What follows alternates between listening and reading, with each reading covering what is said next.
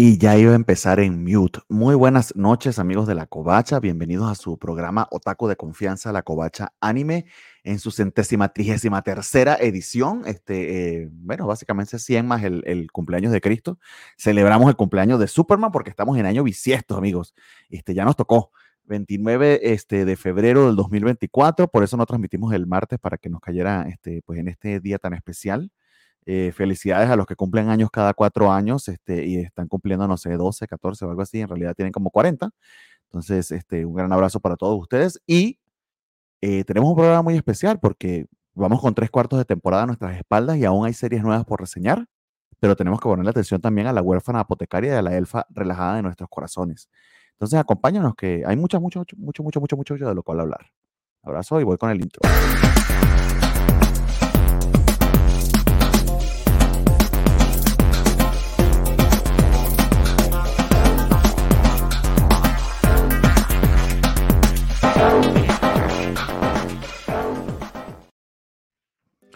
Muy bien amigos, y como les decía, esta es la Covacha Anime. Estamos transmitiendo en vivo y directo a través de Facebook, YouTube y X, antes conocido como Twitter, este, y que probablemente cuando ya se, se vaya de las garras de, su dueño medio loco, este, se vuelve a llamar Twitter, o no sé, porque no le han cambiado el dominio.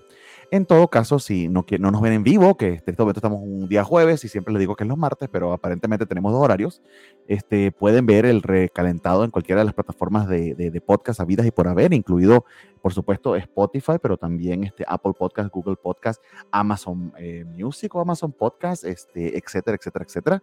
O se pueden ir a archive.com slash la mx y descargar los programas en MP3 y MP4 para escucharlos cuando así lo quieran. Dicho todo ese tipo de cosas, por favor, si están viéndonos por YouTube, este, denle like, denle a la campanita y todas esas cosas que dicen los influencers que son más exitosos que nosotros. Y como se acuerdan de decirlas, por eso tienen más seguidores, háganos el gran favor. Dicho eso, amigos, procedo a saludar a quienes me acompañan la noche de hoy. Este, despeinado eh, y no con sus mejores amigos, porque eso fue lo que confesó, pero feliz de acompañarnos. Eh, el buen Jorge. González, ¿cómo estás tú, amigo? Saludos, uh, pues aquí eh, ha sido una semana bastante cansada, febrero cerró fuerte, eh, como puede decirse por ahí, tenemos en cartelera dos películas de vigilantismo mexicano después de años en que no ha habido, una es mucho mejor que la otra, eh, tenemos, ¿qué más ha habido? Eh, pues eventos interesantes, ya está Duna 2, la verdad, yo no tengo muchas ganas de ver de una 2, pero dicen que está buena. Digo, sí conozco el libro, sí conozco la versión del 84 y la serie de, 2002, pero como que se me hizo muy lentilla la primera parte, la verdad. Eh, bueno, eh, no, no, son eh, cosas que incumban, pero es una semana interesante. realmente lo que no quiero es que me vaya a spoilear porque la voy a ver el sábado. Así que, por favor. este pues eh, no, no, no, no creo que haya nada en la película que no pase en el libro, aunque en la primera sí hubo algo, anyway. Este, eh, en todo caso, amigos, recuerden pedir la palomera de Dune 2 este, con extra de mantequilla, sin nada de palomitas, y vayan a ver Poor Things este, en el fondo de la sala. Aparentemente eso es lo que está haciendo todo el mundo. Ah, ah eh, la, otra, bueno, he visto dos TikToks, una es la con Poor Things y otra es con Madame Web porque sale Sidney Sweeney. ¿Hey? Eh, ahí lo tienes. Este, y antes que sigamos con nuestras babosadas de este, hombres heterosexuales este, cisgéneros, vamos a llamar a Gabriel antes que esto se ponga este, demasiado ridículo. Doña Gabriela, ¿cómo se encuentra usted? ¿Qué onda, Chihuahua? Bien, bien, bien. Feliz de estar con ustedes una semana más. Con un. Híjole, tenemos noticias buenas esta ocasión, pero hay dos cosas que yo no quiero dejar de mencionar que no entiendo. Eh, ¿Qué es lo que dijiste de Superman? ¿Cuál es la relevancia? Hay que hablar de eso. ¿Está pasando algo? No, no tengo idea. O sea, es Juraba que iba a hablar de Sidney Sweeney, pero creo que al verla es obvio. Este, va, va, va a hostear Sidney Sweeney y Saturday Night Live este fin de semana. Sé que a nadie le importa, pero. Ok. este... Tenía que decirlo. Eh, no, que hoy cumpleaños Superman, o sea, al menos es canon que su cumpleaños es el 29 de febrero. Tiene una explicación, pero ahorita no me acuerdo. Ah. Este, hay muchos fans de Superman. Eh, saludos a Guaco, que es uno de sus grandes fans este, en la covacha. Eh, por ahí debe haber una explicación. Eh, creo que fue, bueno, Jorge, capaz que te lo sabe, fue Mark Wade, ¿no? El que puso que el cumpleaños de Superman era hoy. Entonces, cada cuatro años es la celebración de, ah, el cumpleaños. Pero, este, pero, pero, canónicamente su cumpleaños de cuando nació en Krypton o cuando cayó a la Tierra, cuando, la adoptaron. Adelante, Jorge, por favor, explica cuando cayó la Tierra, obviamente. No, sí, supongo que es de cuando cayó la Tierra, porque pues no, no, no podríamos este, juzgar los días de Krypton de acuerdo a los meses de la Tierra. Este, y más lo que tomó ese viaje intergaláctico, por ahí nos podemos añoñar y capaz que sacaron una cuenta y triangularon, no sé. Todo mal. este, esa es una. Y la otra, eh, dijeron Duna 2. Eh, solamente tengo algo pequeño que comentar. No entiendo de qué va eso, nunca, nunca me ha funcionado para mí. Pero eh, siempre me pareció que era una franquicia importante históricamente, como que había que prestarle atención, al menos tener noticia. Pero ven cómo hay banda que nada más ves y te cae mal. Yo no soporto a Timote Chalamet o Chalemet o algo así. Nada más lo ves como que, güey, tú representas lo peor de esta civilización. No ¿Por qué? ¿Por qué odian tanto a Timote? No, lo has visto hablando francés. Por eso creo yo. No lo, has visto hablando francés. En fin, pero esas son todas mis aportaciones respecto al intro de este programa. Eh, bueno, el intro de Jorge realmente. sí, exacto. A mí intro todo raro. Lo, de Dune es curioso porque pues sí es como la, la verdadera novela antiseñor de los anillos que, que George R. R. Martin quería hacer pero ya la habían hecho como 40 años antes y era Dune. Este. Hmm, eh, te por eso. Todo lo contrario. Eh, que es lo que según decía este Josh R. R. Martin que quería. Entonces, ese es un dato interesante. Eh, están. Bueno, a mí los libros se me hacen complicadillos entre más avanzan. Eh, y el ritmo del primero es muy raro. Entonces, no creo que sea eh, exclusivo de ti el que como que no puedas entrar en ello. Sí está, sí, sí, es algo denso. Eh, bueno, al menos yo sí, sí siento que sí es algo denso. Luego lo que más he disfrutado en cuanto a los libros es lo que los fans más odian. Me pasa, ¿qué podemos este, decir? Pero estoy emocionado por saber cuáles son las noticias que, que hay, porque la verdad es que, insisto, estoy en blanco, así en el más absoluto blanco que, uno podría estar. Entonces, ya quiero escucharles y saber qué, qué, se supone que pasó esta semana o qué pasará después o qué anunciaron. Dios mío, sí. Eh, entre muchas cosas, creo que salió por ahí un este, trailer de la tercera temporada de One Punch Man. Parece que eso finalmente va a pasar.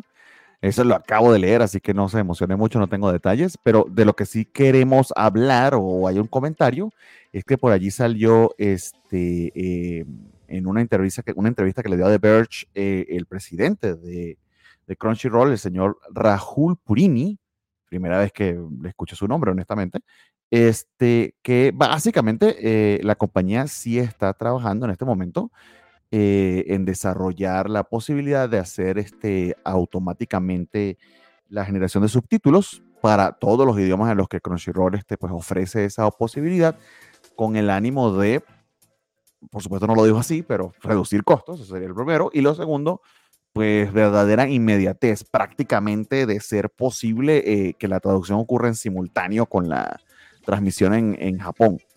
Lo cual se me hace no sé cuánto valor añadido la gente le pueda ver a ello, siendo que literal creo que eh, Crunchy libera máximo una o dos horas después de que el episodio sale en Japón. De hecho, por eso se le llama simulcast, porque prácticamente es simultáneo.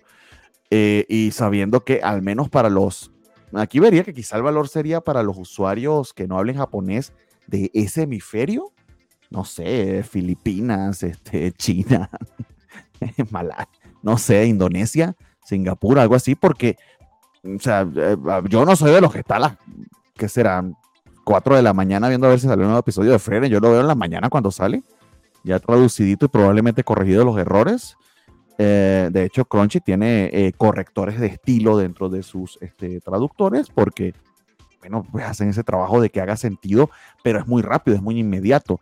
Ahí ya este, alguien que tenga experiencia o esté haciendo esas traducciones pudiera decir, no sé qué, justo estaba hablando del traductor del manga de este, eh, Demon Slayer, que ha estado trabajando con Panini en muchísimo, muchísimo manga. Eh, una persona muy, muy agradable, muy simpática, al menos por Twitter que lo he conocido, este, es bastante eh, accesible, puedes hablar con él sin mucho problema. Este, y él empezó hace poco, bueno, no hace poco, hace un par de años que yo vi en sus créditos, por cierto, está traduciendo Frieren, que está haciendo traducciones también en Crunchyroll. Sería interesante preguntarle a ver cuánto tiempo le lleva o con qué inmediatez le, le piden que así sea, ¿no? Eh, pero bueno, toda esta introducción es para decirles que efectivamente eso es lo que está ofreciendo Crunchyroll. No sé, de nuevo, vuelvo y repito, cuánto valor tenga. Yo creo que eso más bien llama la atención de inversores que realmente no ven anime, pero que dicen, ah, esta compañía trabaja con, con, con inteligencia artificial, entonces voy a invertir aquí porque, ah, qué chido, es lo último, es lo que está de moda, ¿no? Que yo no le termino de ver este mucho uso. Sí puedo entender que hasta cierto sentido es inevitable. Al final los robots nos van a matar a todos, ya vimos Terminator. Pero, pero al menos dicho, ahorita me suena más como un química. Pero bueno, no sé, este, Gabriel se termina y su ramen nos dice, o Jorge, ¿qué, ¿qué, se les hace esta noticia? Si es la primera vez que la... Bueno, Gabriel sé que no es la primera vez, pero Jorge que, que, que está llegando bueno, aquí fresco. Eh, esta, es de, esta es la que había, este, de la que había escuchado un poco y de la que, este, como conozco el lado facha de Twitter, eh, de una manera que eh, ustedes afortunadamente no, sí, uh, creo que hay una especie de antecedente de que hay una parte de fandom que le estaba pidiendo eso, sobre todo para eliminar las traducciones de los dubs en inglés. Porque eh, ya van varias eh, series a las que les modifican, digamos que lo que aquí sería tropicalizar con los gatos samurai en los 90, lo estaban haciendo mucho allá, pero lo hacían con diálogos que resultaban eh, muy diferentes, ¿no? De, lo que pasaba. Creo que uno de los casos más famosos y por los que empezaron como a hacer esta petición de que dejaran de contratar a personas que hicieran las traducciones eh, fue en Kobayashi que Likoa dice algo como de, ay, no quería vestirme así o y que le, le pusieron algo como de, no, no, eh, después de, de que todos, eh, todo el patriarcado me oprimía, no quería vestirme así, una cosa así, le, le, agregaron el diálogo y provocó como mucho este, voz en Twitter. Entonces, no sé si mmm, a, justo a, también a ese grupo de personas le, pues le, le, agrada la eliminación de traductores.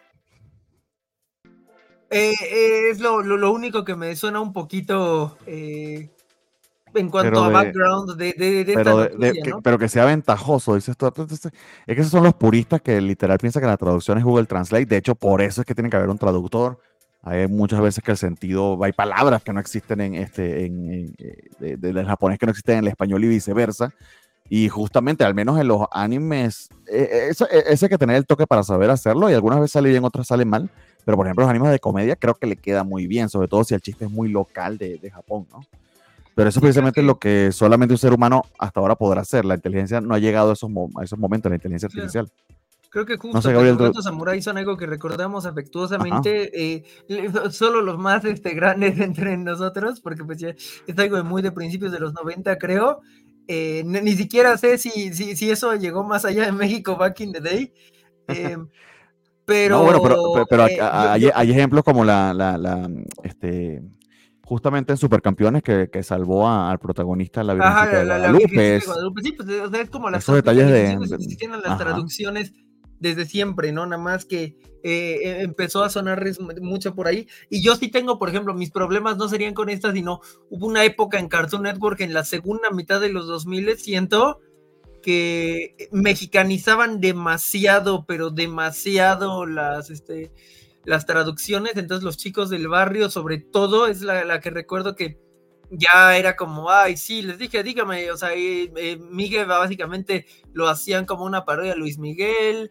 Eh, cuando entró Adventure Time, los primeros, Jake es muy, pues no sé, muy mexicanote en el modo en que lo traducen, e incluso pues de ahí salió un chiste que supongo lo habrán visto como meme, que le dice, creo que Rey helado a Gunter de Gunter, te volviste reggaetonero, estoy casi podría meter mi mano izquierda al fuego de que eso no dice originalmente, ¿no?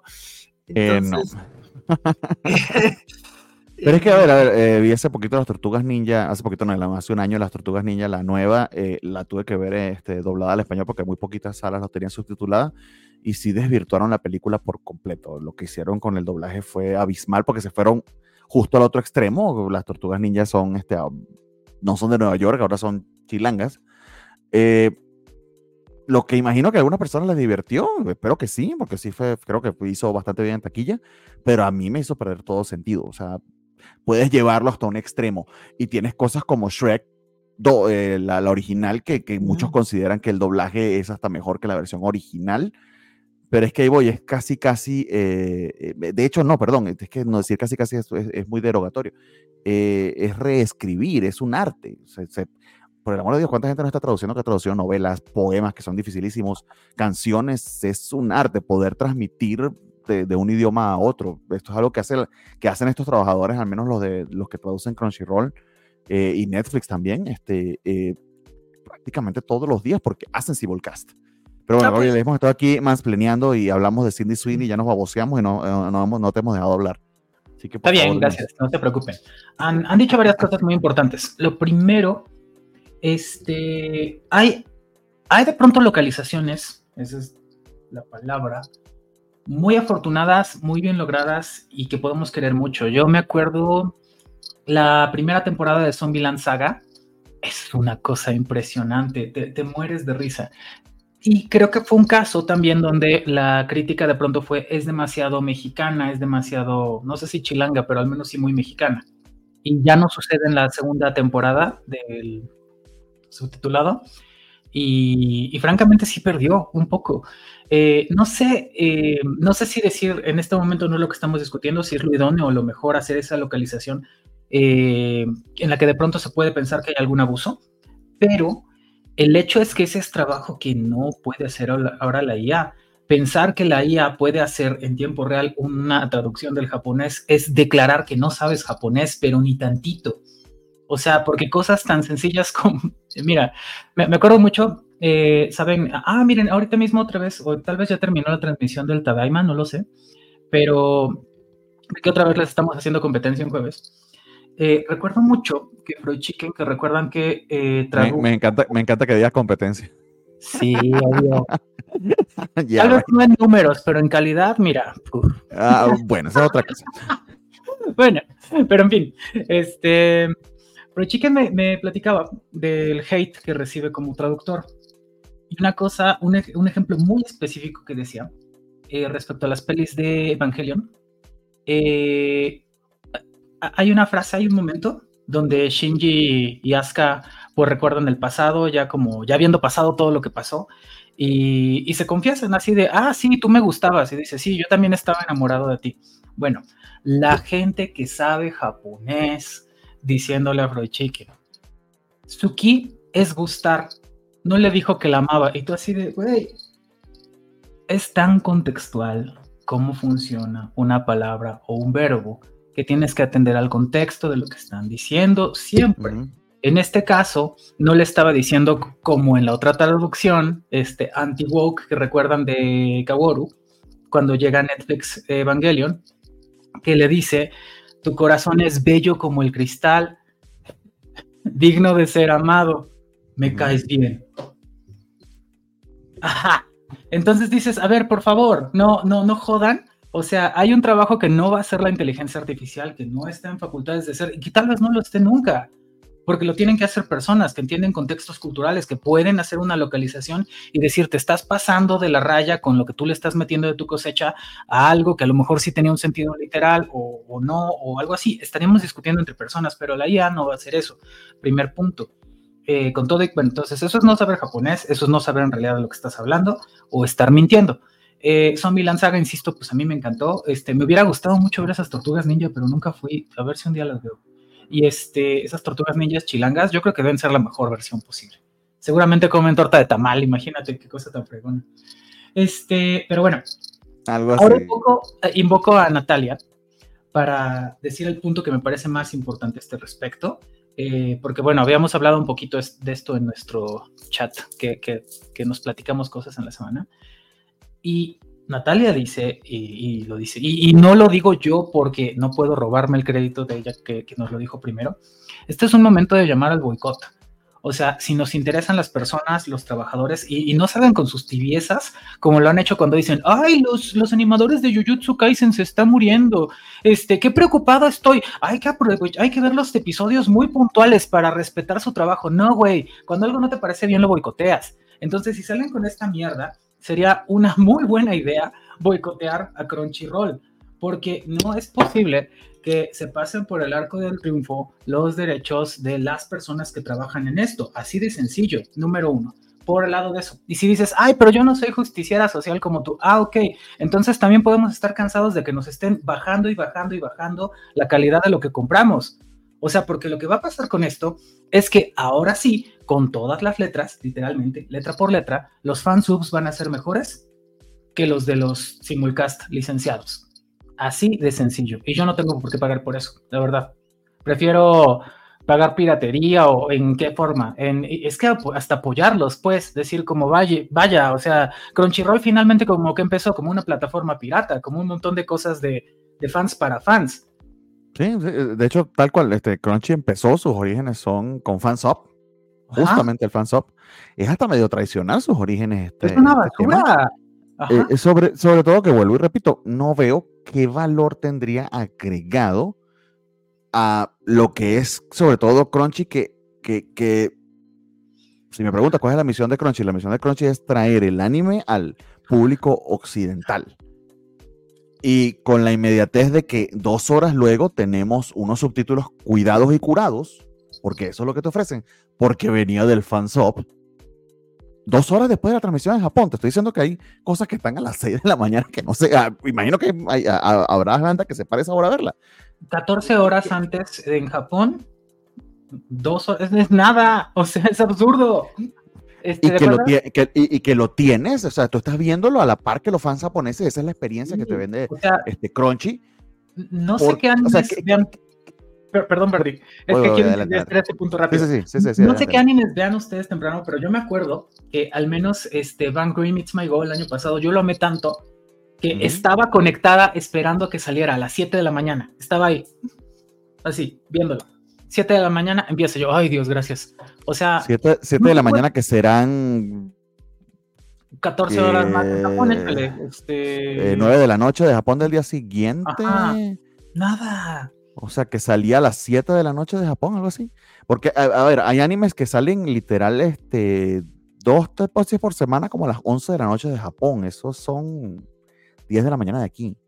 Algo así, o sea, no, yo, es que sobre todo cuando él lo dice, y cuando quiero decir él, me refiero al CEO, el nuevo CEO de Crunchyroll, que dice que es para combatir la piratería. Pues malas noticias, vato. Más bien estás fortaleciendo la piratería. Exactamente. Ahora ya vamos, igualito que con High Dive. Pues sí. O es pura mamada y lo está diciendo por decirlo y ojalá que haya suficiente backlash al respecto porque honestamente, de hecho, estoy viendo acá un, este, eh, artículo de Gizmondo, que es una página de, de, Estados Unidos que con bastante fuerza en cuanto a, lo que se refiere a opinión de anime, y está diciendo lo mismo, o sea, eso es un desastre. Si se van con eso, es un desastre. No tiene ni sentido. Eh, a mí me suena como un gimmick, eh, sea como sea, estamos hablando de Crunchy y creo que eso es lo que ellos quieren y les conviene. Entonces, ojalá que llegue hasta allí.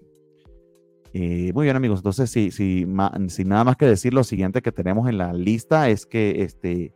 Bueno, pero esto es bastante corto. Fui a ver este Demon Slayer y fue tan decepcionante como lo esperaba. Eh, de hecho, mi esposa me preguntó, porque llegamos tarde, pero a mí no me preocupaba llegar tarde porque sabía que la primera parte de la película, entre comillas, en eso este, coincido plenamente con Jorge, llamarle película, eso es bastante eh, exagerado o al menos este, generoso. Yo sabía que era una repetición del último episodio de, de, la última temporada y que luego, bueno, venía lo nuevo, que era básicamente por lo que uno iba. Eh, llegamos unos cinco minutos tarde eh, y creo que no, no me dio de comentárselo a ella que, que, que, iban a hacer, que iba a ser así y estuvo muy perdida, ¿no? De hecho, la última que había ido a ver conmigo justamente fue Mugen Train y, y dice, ah, ok, Mugen Train, lo, obviamente es una historia que tiene un comienzo y un final, este, se vende mejor como película, pero esta madre estaba pues confundidísima. De hecho, me dice, o sea, nunca entendí qué pasó, llegamos demasiado tarde. Ella seguía teniendo esperanzas de que lo que vio al principio, pues, o sea, que, perdón, que le faltó un principio que le diera más sentido a todo lo demás y, y no, estás viendo dos episodios ligerísimamente interconectados entre sí, valga la pena allí decirlo.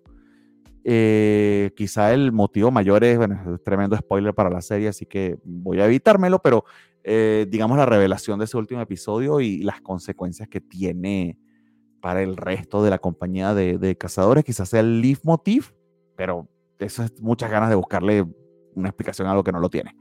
Sí, no, eso- no, no hay un, no, no hay un eje narrativo ni temático en ello. Eso, se- eso estoy yo viendo, viéndolo así de ladito y con Ajá. muchas ganas de conseguir el eje narrativo, le consigo eso. Digo, Eh, a lo mejor. eh, pero, pero, pero chido pena- ver las pel- Adelante, adelante, Jorge. Jorge, no, adelante. tratar de editarle algo de, de la temporada, ¿no? O sea, no Ujú. pasar el capítulo tal cual, sino tratar de, Un resumen de la temporada. Eso de- hacer un resumen. Eh, nunca, y, aquí eh, eh, mea culpa, pero se supone que hay algo llamado Dead and Rebirth, que en su momento no pude ver porque, pues, de, de Evangelion. Y justo tiene que ver con esto, ¿no? Incluso hay cosas como de los 90 que tratan de resumirte lo que, lo que era una temporada o lo que venía pasando. Creo que si existen esos antecedentes, es muy raro que aquí no lo intentaran, ¿no? Sí estoy muy de acuerdo en que en que fue la ley del mínimo esfuerzo, pero pues cuando Demon Slayer te va a recuperar todo el dinero que perdiste en Madame Web, pues no sé, págale cuánto, cuánto te puede costar un editor que te, que te haga una, una especie de narración lógica ahí, ¿no? Porque eh, algo que a mí me, me sacó mucho de onda es que todo el tiempo están diciendo, no, es que la señorita Pilar del Amor, cuyo nombre no recuerdo, se nos va a morir. Y es como de, ¿cómo, cuándo, por qué? ¿No? Supongo que tal vez así se sintió este, tu esposa, así, ¿quién se va a morir? ¿Por qué? Yamilet. Sí, exacto, porque además sale es brevemente para que tú sepas dónde estaba ella, porque tres episodios antes tuviste un episodio solamente de ella peleando. Entonces, si estás viendo la, la- la temporada, tenía sentido, aunque estaba bien lento y fastidioso, pero tenía sentido cuando llegaba la película, es what the fuck. De nuevo, es, es increíble porque esto es un evento muy de nicho al que vas porque vas a ver lo que ya viste en pantalla grande con el sonido este, Dolby. Y, y, de hecho la vi en IMAX, que me pareció este, de mi parte una exageración, pero fui. Y, y sí, está muy, muy entretenido escuchar. eh, los efectos sonoros están obviamente amplificados, no es lo mismo que verlo en tu casa, por muy chido que tengas tu televisor. Este, pero es eso, o sea, ese espectáculo y ya es sumamente de nicho, pero esa sala, créame, he ido a ver cosas bien de nicho, como por ejemplo, no sé, el, el quinto corte que le hicieron a, a Blade Runner cuando estaba de hueva, este, necesitaba comprarse un carro nuevo Ridley Scott, entonces volví a estrenar este, Blade Runner. Eh, Súper de nicho eh, y nunca había visto una sala así de llena. Esto estaba a reventar la sala en Guadalajara, la sala IMAX, con gente que andaba con cosplays. Y te estoy hablando de tres días después del estreno el sábado. Eh, Por supuesto pero- que Sony va a pero- seguir haciendo esto, pero- pero es que es obvio. Es que, es que no, o sea, estamos hablando de que Godzilla Minus One no estuvo en IMAX. Ve la Ah, eso dimensión. es una lástima. Ajá, eso es una lástima. Que no llegó tampoco Go- Godzilla Minus One Minus Color. ¿Y qué es lo que ve la gente y lo que consume y donde avienta este montón de billetes? A esto, ya, ya hicimos todos los disclaimers la semana pasada, qué chido que les guste, qué padre que esté sucediendo esto, pero, pero un poquito más de calidad, ¿no? O sea, no sé. O sea, si es un evento especial eh, y me vas a estrenar el próximo episodio, dame un resumen de la primera. Este, eh, vamos a ver a la banda tocando el nuevo tema en vivo. Entonces el videoclip que nadie ha visto. No, sí, dame algo, ¿no? Algo, algo, exactamente. Dame la palomera de. Dune con extra de mantequilla, Sony, no sé. Algo, Y, el exactamente. capítulo donde sí sale la pilar del amor, ¿no? Para que Por favor, sí, cuando sale aquí en el. en lo- Al en menos, al menos no importa. Es que dices muy bien, al menos que te dé algo introductorio y, y ya luego si quieres la repetición, o sea, no, no, es, no debe ser tan difícil, caray. Entonces, eh, creo, creo que la desmedida avaricia, eso es tal vez el tema de hoy, no tanto ya el evento. Por cierto, qué bonita fue tu película, Jorge, la disfrutamos mucho la, la semana pasada. Este, Sí, hiciste, hiciste un documental solamente con, este, con tu celular y, y, y muy buenos comentarios, así que muchísimas y gracias. siendo Muy, muy bien. empujado este, bastante. eh, de- Creo que ese es un detalle importante. sí, se, si, se vio. si vieron vibrar la cámara es porque Jorge quiere que vean la experiencia de estar en ese, eh, eh, ese mar de gente, vamos a decirlo así. No es que él no sepa, por supuesto que sabe este, hacer bien una toma, pero para que, para que vean, ¿no? Esa es la experiencia. Exacto, entonces eh, el tema eh, ya ahora con, con Sony, con, con Kimetsu, con todo lo demás que ya lleva rato siendo, es que empezó a ser muy chafa desde que empezó con su desmedida avaricia. Y eso empezó tan pronto como terminaron sus buenos tiempos, que fue la primera temporada y la primera película. Y después empezó con esta basura de el Mugen Train en anime y es como, bye, no, no, no, no se puede. Y lo peor es que la gente que le sabe, a la que le sigue gustando Demon Slayer, como son Jorge o Bernie, pueden decir, y es que además eh, la historia no va a mejorar, no va para mejor, lo mejor que va a pasar es que se va a acabar. Entonces, pues, ojalá. Pues yo, creo que como villanos memorables, pues, los más memorables justo estuvieron después del Mugen Train hasta, hasta ahora. Y eso estaba bien. Pero, digo, hasta creo que la pelea al final de la de, de, todo lo del Distrito Rojo tiene más sentido narrativo que esta eh. Eh, en sí misma. O sea, porque como toda la temporada es la investigación y llegas como a la pelea, entonces la pelea en sí misma llega a algún lado. Pero aquí lo que siento, y todavía no alcanzo la, la temporada, es que la pelea fue la mitad de la temporada al menos, eh, después de una introducción pequeña. Y entonces llegas al final de una pelea. Es casi como, y digo, yo sé que se vendería como pan caliente, pero casi como si vendieras después de que mata a Krillin Freezer y, Goku se transforma en Super Saiyajin, ¿no? Se vendería como pan caliente, estoy muy de acuerdo con eso, pero, sí te estarías diciendo como, ¿qué, qué, está pasando aquí, no? Y, de hecho, ahí quisiera darle puntos adicionales a Dragon Ball eh, Super eh, Broly, que a mí como película de Dragon Ball me resulta de las, eh, de las más afortunadas, ¿no? ahí al ladito de justo la que rehace que es Bardock, padre de Goku y la historia del Trunks del futuro, creo que es de lo más afortunado que, que, que, ha armado este Dragon Ball en cuanto a películas, totalmente contrario a lo que era la batalla de los dioses y todo esto, ¿no? Entonces es como muy curioso porque Dragon Ball Super fue de menos a más. Justo empezó con esta avaricia que menciona Gabriel de voy a sacar la película y luego la serie, la película y luego la serie. Le cambio, al menos le cambiaban detallitos. Eso es importante. Dar algo. Este, y luego ya fue como, no, pues sabes qué voy a hacer Broly, ya no va, ya esto no lo voy a adaptar. Y luego voy a hacer eh, Super Super Hero, que yo no amo, excepto por Pam, que está bien chibi y adorable. Este, pero aquí sí eh, está muy raro, insisto. Porque bueno, tú, sí la viste completa, Jorge. No, yo, yo, yo, llegué tarde. No hubo un resumen antes de la, de la temporada. O sea, empiezan en el episodio. Okay. Ajá, o sea, empiezan quería, quería, darles el beneficio de la duda, pero ya tú. Eh, empiezan corriendo en el bosque. Like that, o sea o sea, literal se deberían haber tomado la molestia y literal es un recap que pueden hacer cualquier editor. Dios mío, es Sony. Sí, ¿cuánto te puede costar un editor? O sea, es Sony, no mames, o sea, ya, ya, ni siquiera es Crunchyroll, es Sony. Pueden eh, contratar a un, este, eso, y de hecho eso sí lo pueden hacer con inteligencia artificial, si es que les da mucha hueva y no quieren contratar. Ajá, eso lo pueden hacer con la inteligencia artificial, que le paguen a Jorge, no sé, algo, o sea, güey, y te edita un resumen de 15 segundos. Vamos a ubicar a la gente como este, la que, los que hacen los esfuerzos por venir con nosotros los otaku, para que no se divorcien de nosotros y no nos voten. Por favor, gracias. Sí, hay un recap. Acabo de acordarme. Sí hay un recap, pero el recap no llega a la vía de los herreros. O sea, el recap es lo de Rengoku. O sea, es como, pasa eh, de principio Rengoku y es como de, sí, de aquí te prendes, porque es de, ah, Rengoku, te amo, te fuiste como un puto amo, ¿no? y, eso fue hace, dos pinches temporadas, no mames, tiene dos años más que tienes que resumir. O, sea, yo, hasta yo vi a Rengoku, imagínense. Este, no, no, no. Pero, pero es que, o sea, ya que lo mencionas, eh, incluso los episodios de Dragon Ball todos traían un recap de lo que pasó. O sea, los caballeros del zodiaco, todo mundo puede hacer eso. Nada más agarras unas imágenes, pones una narración y ya no está difícil este, lo puede hacer la IA, son una facha, en realidad es muy desafortunado. Pero no les des ideas, Jorge, ¿qué tal que traen más cosas de Dragon Ball? Ya, ya estuvo.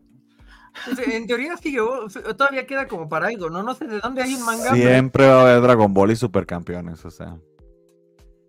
En todo caso, tenemos muchos comentarios. Por acá el señor Rubén Pulido este, nos dice que nos ven recalentado. Entonces, saludos, Rubén. Espero que nos escuches en el futuro. Saya por acá nos pregunta que no, sé no sabe nada de lo que vamos a hablar, pero viene el chisme, el chisme nos alimenta. y respecto al cumpleaños de Superman, el 29 de febrero es la aproximación más cercana a su cumple kryptoniano. Pero en verdad fue nada más algo que dijeron en broma y los nerdos lo hicieron canon. Amigo, ¿para qué estamos los ñoños sino para malinterpretar? Este, el buen Luchamex nos dice, hola a todos, y sí, Bernie, debiste poner otro fondo. Hola, Jorge, y te ves muy bien, Gabriel. Porque otro fondo, amigo, es mi fondo este de, de aguas termales. Twitter Facha es un infierno. Eh, sí, tienes razón, amigo. Si nos deja un buen comentario que a esas quejas de que wokifican, wokificaban los animes, perdón, ya habían aclarado que los subs son aprobados por los licenciatarios, así que no hay conspiración. No creo que les dé tiempo de aprobar este cuando lo hagan por inteligencia artificial. Eh, bueno, pues, varios competentes allí políticos. Este, acabo de llegar y están lloviendo los vergazos, dice Jimena PC. Claro, que él no acepta esas tortugas, dice ni, ni como chilangas, porque esas pizzas no, no, se ven como pizzas de 12, fuera, de 12 metros de afuera del metro. Sí, sí, las pizzas de 12 pesos, perdón, quise decir.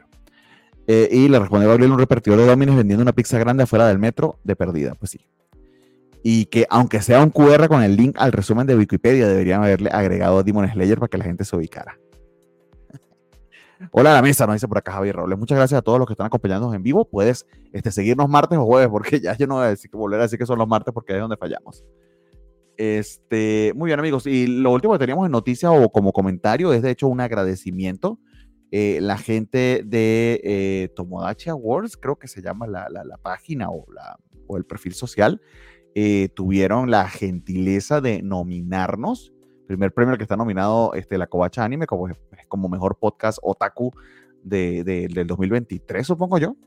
Este, van a tener sus premiaciones o una transmisión en vivo. Hoy ya los busco porque me disculpan amigos porque obviamente la veracidad es lo que y la inmediatez de los resúmenes de noticias es lo que nos este, representa. A ver, por aquí está.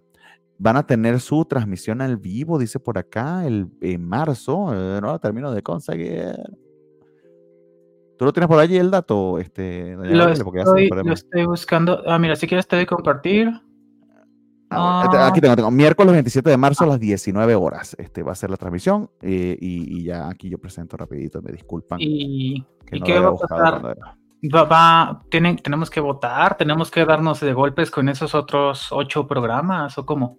Eh, yo entendí que sí, que nos vamos a dar de golpes con ellos. Este, eh, pero tienen que ellos venir a Guadalajara para que yo haga eso. Eh, estamos nominados de verdad con gente muy chida. Este, está el buen Freud Chicken, que de hecho creo que ganó el año pasado con un anime al diván. Al diván.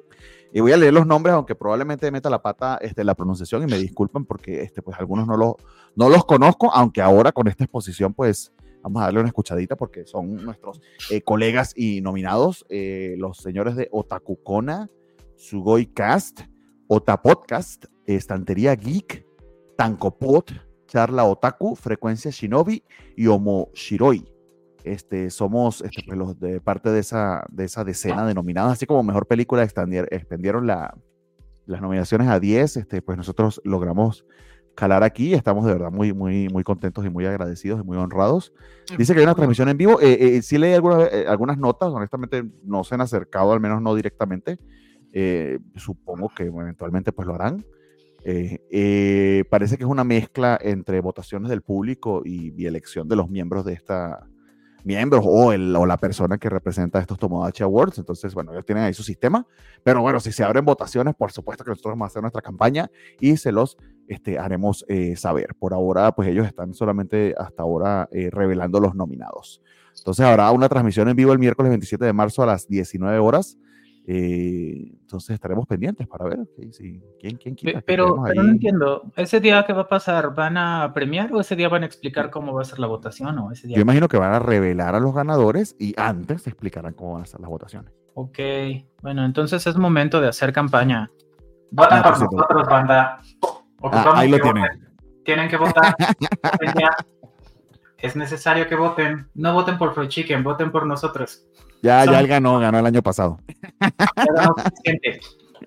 Este, creo, creo que, es algo muy lindo que nos consideren en esta. Sí, muy bonito. Cosa. Y además, no, no tendríamos que tenerla tan difícil. En estos premios, Gabriel, no es una cosa, unos premios. sí, en estos premios, en esta en este tan honorable reconocimiento. Pero es un buen momento para que las huestes de la covacha en extenso respondan a los agravios de los que hemos sido víctima en los últimos meses. Ustedes tendrían una referencia muy ñoña, ustedes fans de los, ¿cómo es esto? ¿El Señor de los Anillos? Cuando dice, eh, eh, la covacha anime pedirá su ayuda y entonces, y, la covacha en extenso. Ajá. Ah, Jorge, allí, qué bien. Es su oportunidad de redención si les interesa en algo, ¿verdad? Si tienen tantita vergüenza. Y Dios mío. Aquí voy con el banner porque a Gabriel le encanta pelear. Este, eh, todas las opiniones vertidas en este programa son responsabilidad de quienes las emiten y no reflejan en forma alguna la opinión de la covacha, sus directivos y o responsables. Es decir, no es culpa de Valentín. No, no, obvio, nunca. no, en serio, este, pues eh, muy entusiasmado, muy agradecidos. Eh, por allí creo que ellos colocaron cómo era, cómo era su tema, pero estoy aquí buscándolo en la eh, en su red de Twitter y no lo veo, pero creo que sí lo leí por allí en Instagram que iban a liberar este, un sistema para, para Entonces, al momento que esté activo, se los haremos saber y que los ganadores pues se van a este, premiar el día 27 eh, de marzo. Es decir, básicamente vamos a tener como un, este, vamos a tener como una, un mesecito para, para, para votar. Entonces, lo, les avisamos. Pero qué chido, primer premio que estamos nominados y ojalá que no sea el único. Qué emoción. es un buen eh, rango de crecimiento, creo. Sí, señor. Muchísimas gracias a los de Tomodachi Awards, quienes sean. Un abrazo y gracias por la consideración. Y hay una última noticia que, por supuesto, la dejé de último porque este, tiene shock value. Honestamente, ya quiero que se entierre por ahí, no la escucha mucho el algoritmo, pero. Ay, Gabriel, otra vez. ¿Qué pasó ahora con el productor de Makoto Shinkai? ¿Qué hizo? el productor de Makoto Shinkai eh, ha sido arrestado por solicitar eh, material explícito a menores de edad. ¿Ves? Lo logré. este, pues nada. ¿Por qué? ¿Otra vez? ¿Qué les pasa? Pues son ah, unos depravados, básicamente. Eh, eh, mira, lo voy a decir honestamente, puede ser que, que será un poquito racista y esté este, em, generalizando, pero cuando ves muchas noticias repetidas, pues bueno, eso es lo que tiende a ser el cerebro, pero obviamente Japón tiene un pedo con la con la Pido Bear. Vamos a dejarlo hasta ahí para no, que no nos caiga encima el algoritmo. Tienen un problema cultural con eso, obvio, porque no es el primero, eh, y bueno, aparentemente no va a ser el último tampoco. No, de pronto el tema eh, justo preocupa porque dices, bueno, ¿cómo, ¿cómo lo vive la sociedad en extenso? Claramente no es algo que podamos no juzgar respecto a nuestra propia sociedad, donde hay eh, matrimonios infantiles y, otra serie de prácticas aberrantes en, en, muchos lugares en el centro y sur de la República y también aquí. El solo hecho de que exista el concepto de matrimonio infantil es tan preocupante y que sea algo, este, una nota que está sonando en la cabeza. no, normalizado, no debería normalizarse. Una, este, esto me lo platicaban, no recuerdo si era un diario o una revista, pero iban a hacer un artículo respecto a eh, la veda o bueno, lo que se estaba tratando de hacer para evitar matrimonio infantil. Y entonces el editor, eh, pues dice, ah, le pidieron como que ilustrara y dice, ah, sí, y entonces pone a dos niñitos casándose. Y tú así de como, güey, tenemos tan poca conciencia de las cosas repugnantes que pasan en nuestra propia sociedad que alguien es capaz de presentar esa tontería, ¿no?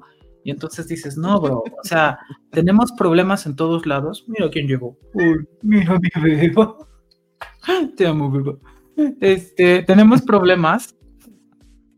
Tenemos problemas en todos lados y pues bueno, esto es un, dices bien, eh, muy, muy sintomático. Eh, en específico, tal vez no, no, querremos hablar mucho de esto, pero bueno, Koichiro Ito es el productor que eh, pues estuvo colaborando con Makoto Shinkai, específicamente, por ejemplo, con Suzume, entre otras cosas. Y eh, tal vez lo que se me hace...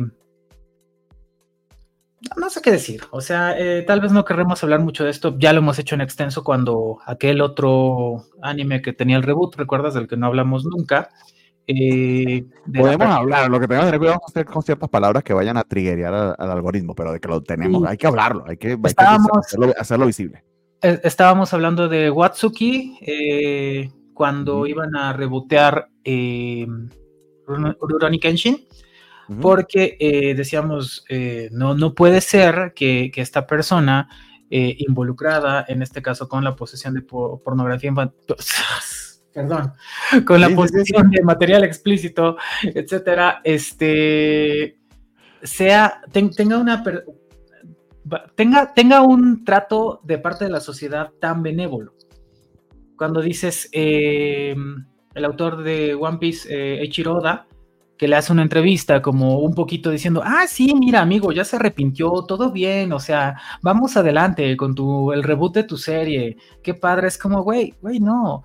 Y en este caso, eh, el, propio Makoto Shinkai se pronuncia eh, diciendo que pues está muy triste, que le parece mal, que híjole, qué sorpresa, pero, pero más nada, ¿no? Entonces, a mí me parece que las declaraciones son más un me desmarco y ya, y eso francamente no ayuda mucho. O sea, otra vez, si nos parece mal, entonces tenemos que hacer activamente cosas al respecto. Y pues, pues eso, creo que no hay más que decir de esta nota. Sí, estoy viendo acá las declaraciones de Makoto Shinkai. Vamos a ver, o sea, hay un tema también de PR allí, pero a ver, las palabras fueron, eh, no sé si está leyendo la misma nota de, yo estoy en la página spinoffanime.com eh, y las declaraciones traducidas por esta página son, estoy profundamente conmocionado al ver las noticias del arresto de esta persona involucrada en la producción de mi trabajo y, primero que todo, quiero expresar mi profunda solidaridad para con la víctima. Ha escrito Shinkai, también me disculpo profundamente por causar ansiedad a cualquiera que ama y apoya estas películas. Personalmente, no creo que el valor de este trabajo tenga que reducirse por este incidente, pero creo que es natural que la gente tenga dudas. Estoy muy frustrado y entristecido por esto, añadió el director. Entonces, eh, le salpicó al punto de que le tocó dar estas declaraciones, vamos a suponer que es así, eh, porque sí está este, involucrado en al, menos tres de las últimas películas de, de, de Shinkai, Your Name, El tiempo contigo y Susume. Este, y los cargos son graves, este, porque está hablando de una coacción eh, un poquito más grave que lo del creador de Samurai X en términos del efecto directo a una víctima. Aquí ya quienes sean abogados pues me lo dirán, este, pero estamos hablando de que eso parece que solicitó ese material directamente a la menor involucrada a sabiendas de que se trataba de una menor. Entonces el tipo él estaba metido hasta la pata y la, y la mega cagó y es un enfermo, porque si lo agarraron haciendo esto ya tenía rata en ese pedo. Resumiendo. Súper, sí, qué excelente resumen, Bernice. Exacto. que Alberto dice que esperan revivir recuerdos de Vietnam. Ay, amigos, nunca los van a revivir, no pasa nada. Bueno, estimados, este, eh, vamos ahora a hablar de anime, que se supone que este programa es de anime. Este, ya tenemos 47 bueno, habló de, de, habló de anime. Hay una noticia más, ya, ahorita me acordé que tenía eh, mi Por favor, adelante. Del Go Tour. Pokémon, por favor, porque, porque, este, ¡Wow, qué bonito vaso! Sí, este es del 2023, o del 2022. No, es del 2022, mira, ya tiene dos años. Eh, porque cada año hay un Go Tour Empezamos, obvio, con el de Kanto, luego fue el de Yoto, luego fue el de Hoenn y ahora tocó el de Sino. Entonces liberan a todos los Pokémon de la región y puedes completar tus Pokédex, lo cual es muy conveniente porque no siempre están disponibles todos. Mm. Eh, completamos casi toda la Pokédex de Sino porque siguen guardándose algún un par de, de, Pokémon pues para después obligarnos o vendernos una cosa así, porque ya sabemos cómo es Niantic, pero nos la pasamos bien. Fíjense que me, mm, se, me se me había olvidado, no sabía bien que, en qué semana vivía, y yo sabía que el último fin de semana de febrero era el Go Tour, pero no sabía que el último fin de semana de febrero era este que pasó. Entonces, en vez de hacer las cosas desde el sábado con calma, tuve que hacerlo todo el domingo como en tres horas. Fue una locura, caminé mucho, estuve mucho en el sol, pero lo logré y pues mucha bandita todavía muy activa en, en Pokémon Go, lo cual es padre de ver. Y ya, básicamente esa es la noticia feliz para variar. Estoy jugando, por cierto, eh, ahora ya, ya que se manifestaba por allá Jimena Sensei, estoy jugando este Pokémon, Pokémon Y. Qué cosa tan maravillosa de juego, ¿eh? En serio, es una chulada, lo agradezco mucho. ¿De qué, este, de, es en 3DS, imagínate qué ah. chulada. de, verdad es una belleza porque me parece que eh, es un juego que está tan bien hecho para su consola, o sea, es tan cómodo, porque lo puedes jugar en un emulador, obvio, pero tenerlo en el 3DS es otra cosa, es una chulada de verdad. Sí, creo que los juegos de, de, 10 y de 3DS, justo el modo en que puedes protegerlos de que se emulen es que se ven muy bonitos y se, se juegan muy intuitivamente en, en las consolas para los que nacieron. Amigos, me levanto cinco minutos para este, tomar un poquito de jugo de mi super vaso Yeti de la Covacha Anime, promoción guiño guiño Ah, este, no, no, no, el no lo deja ver el, el. Creo que te vas a tener que poner sobre la playera. Sí, Voy, voy, voy. Ah, bueno, mira, no había pensado en esto. Tienes razón. Aquí hay Ah. mi corazón. Pero ahora está. Eso. Mira, qué chulada. Qué belleza. Segunda mención a mi hija Natalia. Qué, qué hermoso, qué hermoso detalle, de verdad. Sí, está bien bonito. Están bien lindos, muchas gracias. De hecho, yo justo cumplí, ahorita no lo tengo porque lo dejé en la facultad, pero entonces fui este súper inventada a los baristas al café, así con mi, con mi vasito así de, hola, este, quiero mi café frío, por favor. Ay, aparte lo preparan bien chido con agua quina y limón, está buenísimo, delicioso. Sí. Aguaquín y limón en café. Ok. Sí, buenísimo. Nada más le falta un- que yo creo que creo que iría con mezcal. Lo voy a no, no, obvio no voy a probar eso en la facultad, ¿verdad? No, nunca, no, jamás. Eh, Este, no, ¿alguien eh, me está, está bromeando este, Ajá. y eh, nunca haría eso en horario de Ah, trabajo. me- nunca, no. Jamás. Dios mío. Vamos a pasar a mejores temas, este, porque esto se volvió ñoñoticias gamers sin que yo me diera cuenta. No, bueno, de- ñoñotillas anime. Este, no, no. pues sí. Bueno, lo, lo de Pokémon sí hace ese cruce perfecto. Tenemos que, que reconocerlo. Bueno, ya sí. cuando quiera hablar de, de, de Pokémon, invitas a, a Gabriela a las ñoñoticias. Claro, Eh, eh, gamer, sin que duda sale cada 15 días por la covacha. le sabe mucho más.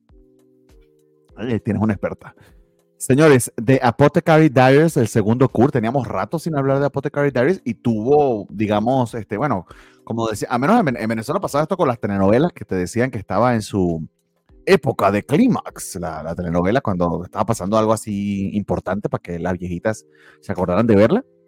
Este, creo que le está pasando lo mismo a Apothecary Diaries, que ya llegó como que a un punto de inflexión, lo pudiéramos decir un poquito de spoiler allí con la serie, pero me ha agradado ver cómo han cerrado puntos de trama o los misterios que ha estado resolviendo la apotecaria en, el en su segundo cur eh, para, pues sí, para eh, impulsar la historia principal. Que sí se había sentido un poquito episódica en este segundo cur y como medio este, inconexa sería la palabra. Sí, creo que sí. Este, y el hecho de que lo traigan todo a fricción y que, y que, y que vaya enfilando en est- eh, para este último cuarto, se me hizo súper interesante y, creo que me volvió a enganchar. Porque sí me había perdido un tanto, no lo voy a negar. En este segundo oscuro estaban interesantes los, este, los misterios que había estado resolviendo la hipotecaria, pero estaba como que, ay, ¿qué más, no? Porque ya lo había visto en el primer cur. Para quien no sepa de qué estamos hablando, Apothecary Diaries lo están transmitiendo a través de este, Crunchy. Fue uno de los mejores animes eh, de la temporada eh, recién pasada de otoño y su segundo cur este, empezó de inmediato eh, en el invierno del 2024, continuando la historia. eh, y que creo que ha sido como que la joyita escondida, entre comillas, porque creo que sí es suficientemente popular, eh, en el sentido de que, bueno, no es un Demon Slayer ni, ni, ni a Frieren, que creo que tiene otra envergadura, pero, pero creo que sí tiene mucho punch y que inclusive eh, pudiera venderse en- a, la gente que no vea anime este, con mucha frecuencia. Esta es una serie que les pudiera recomendar muy fácilmente, como por ejemplo, diría yo, es también el caso de Vinland Saga. Es una serie que para nuestros amigos normies que, este, que, que te pregunten, mira, ¿qué anime puedo ver? Les- si les gusta el misterio, si les gusta este, el drama político o, de, o, o de, o histórico, este, Apothecary Diaries que, se, que sucede en la, una corte china eh, eh, medieval, eh, está bastante, bastante, bastante interesante. No sé, Gabriel, ¿a ti qué te ha parecido este, este segundo cur de, de la historia de Mao Mao y, y si coincides conmigo o estoy completamente equivocado? Este. Ya me has dicho, Bernie, que, que normalmente cuando algo es como popular, entonces medio que de manera parcialmente automática no me gusta, lo cual, no es, automática.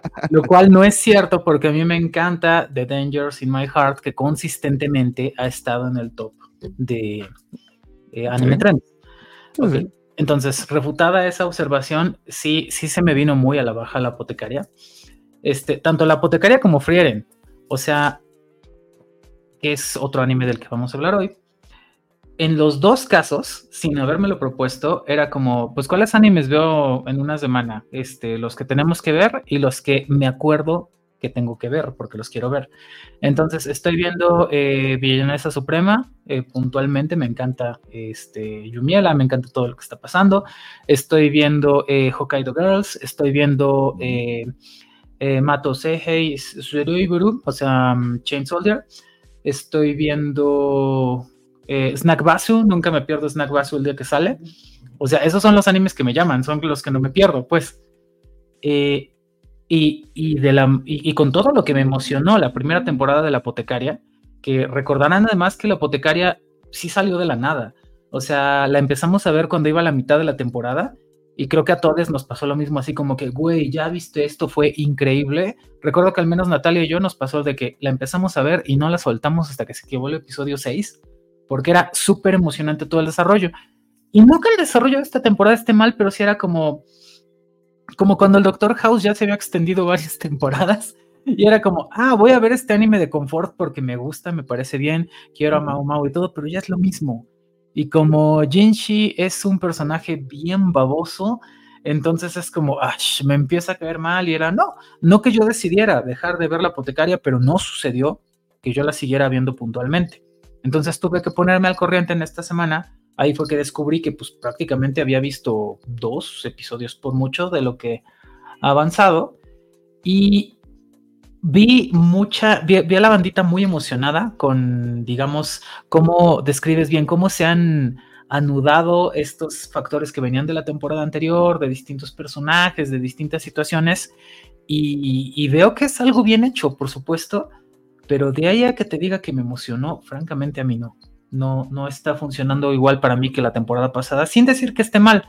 Em, creo que puede repuntar, creo que sigue siendo un gran anime, pero, pero no está sucediendo, no está funcionando para mí igual que, la temporada anterior. Esa es la, realidad. Eh, a este punto probablemente lo que está pasando es que ya me está resultando chocante el misterio de qué onda con Jinshi, si es un eunuco, si es un noble, si es como, ay güey, ya pregúntale, ¿no? O sea, por favor, ya, ya no es, ni siquiera están haciéndole de emoción como, no sé, eh, Kimi Todoke, que, estás como que, a ver, ya que pase, pero, pero te lo están contando bien y dices, ok, puedo seguir con este viaje el resto de la temporada, faltan un montón de episodios y van a seguir extendiendo y extendiendo y lo hacen de una manera bonita. Esto no está pasando aquí, al menos para mí. Creo que, que, sí es, es un peso que es un personaje, pues yo creo que demasiado plano, demasiado corto, un poco desafortunado, porque es muy desbalanceado con respecto a toda la inteligencia que tiene Xiao Mao. Entonces, eso es complicado. Aparecen este, este nuevo personaje, el villano eh, Rakan.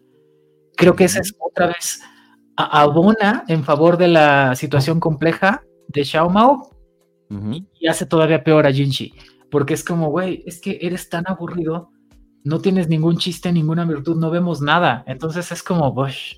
Y, y ahora sí, eh, habiéndose resuelto varios eh, hilos que estaban ahí extendiendo, es como, bueno, ¿y ahora de qué se va a tratar?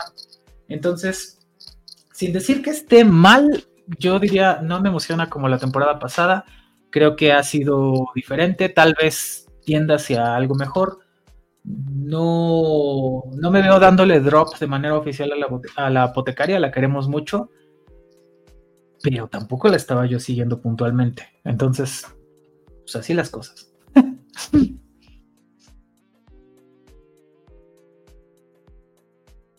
Perdón, amigos, se me olvidó que tenía mute. Este, no sé si coincido con, eh, del todo contigo con lo de este Shinji, creo que Jinchi, perdón, o sea, ¿cómo se llame? Este, porque creo que si hay un misterio allí, sí lo han estirado demasiado y como todo chicle estirado, pues ya se empieza a ver la luz a través de él. Eh, pero creo que si hay una explicación a, a sus comportamientos.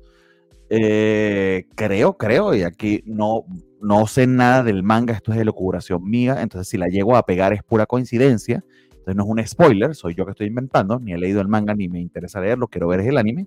A mí me da la impresión de que este tipo no es ningún eunuco, de que sencillamente están fingiéndolo y que por eso actúa de la manera que actúa, o sea, este, un poquito más babosillo que lo que se puede decir. De hecho, hay una explicación bien interesante de que es mucho más joven de lo que quieren hacerlo parecer pasar, porque dice que es un eunuco de casi 30 años, pero él tiene facciones eh, muy femeninas y muy delicadas porque explica que se trata realmente de un joven de 19 años y que descubre Mamao sin haber preguntado que este tiene una eh, ascendencia muy, muy, pero muy noble. De hecho, eh, eh, que lo haya escoltado prácticamente todo un ejército en esos últimos episodios y que lo esté esperando afuera mientras hace el este ritual de purificación, pues dice que está a nivel de muy cercano al emperador, que pareciera que por allí van los este, tiros. y Mao Mao, a pesar de su descarada curiosidad, porque cuando se trata de este, poder probar venenos o probar este, medicinas, no le importan los rangos y se olvida de ellos, es muy consciente de su posición y de la diferencia de clases este, y, de su comportamiento, porque sabe que arriesga la vida. Entonces quizá por eso no se atreve a, hacer esa pregunta que es muy obvia de preguntar a, este señor, ¿quién eres? Porque tanto pedo, ¿no? Digo que ahí están las explicaciones, eh, pero nada, o sea, al final también tienes que simpatizar con el personaje para que te atrape, sobre todo la historia medio romántica que tratan de vendernos, aunque creo que también han sido muy claros de que básicamente mamá es medio asexual, así como Sheldon.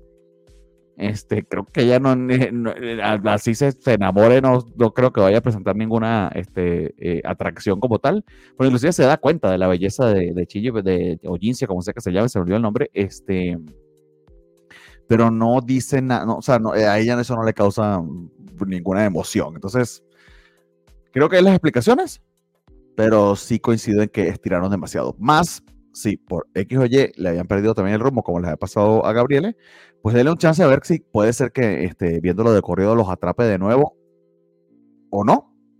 Pero este, a mí en particular creo que sí aceleró y me, ha gustado hasta ahora.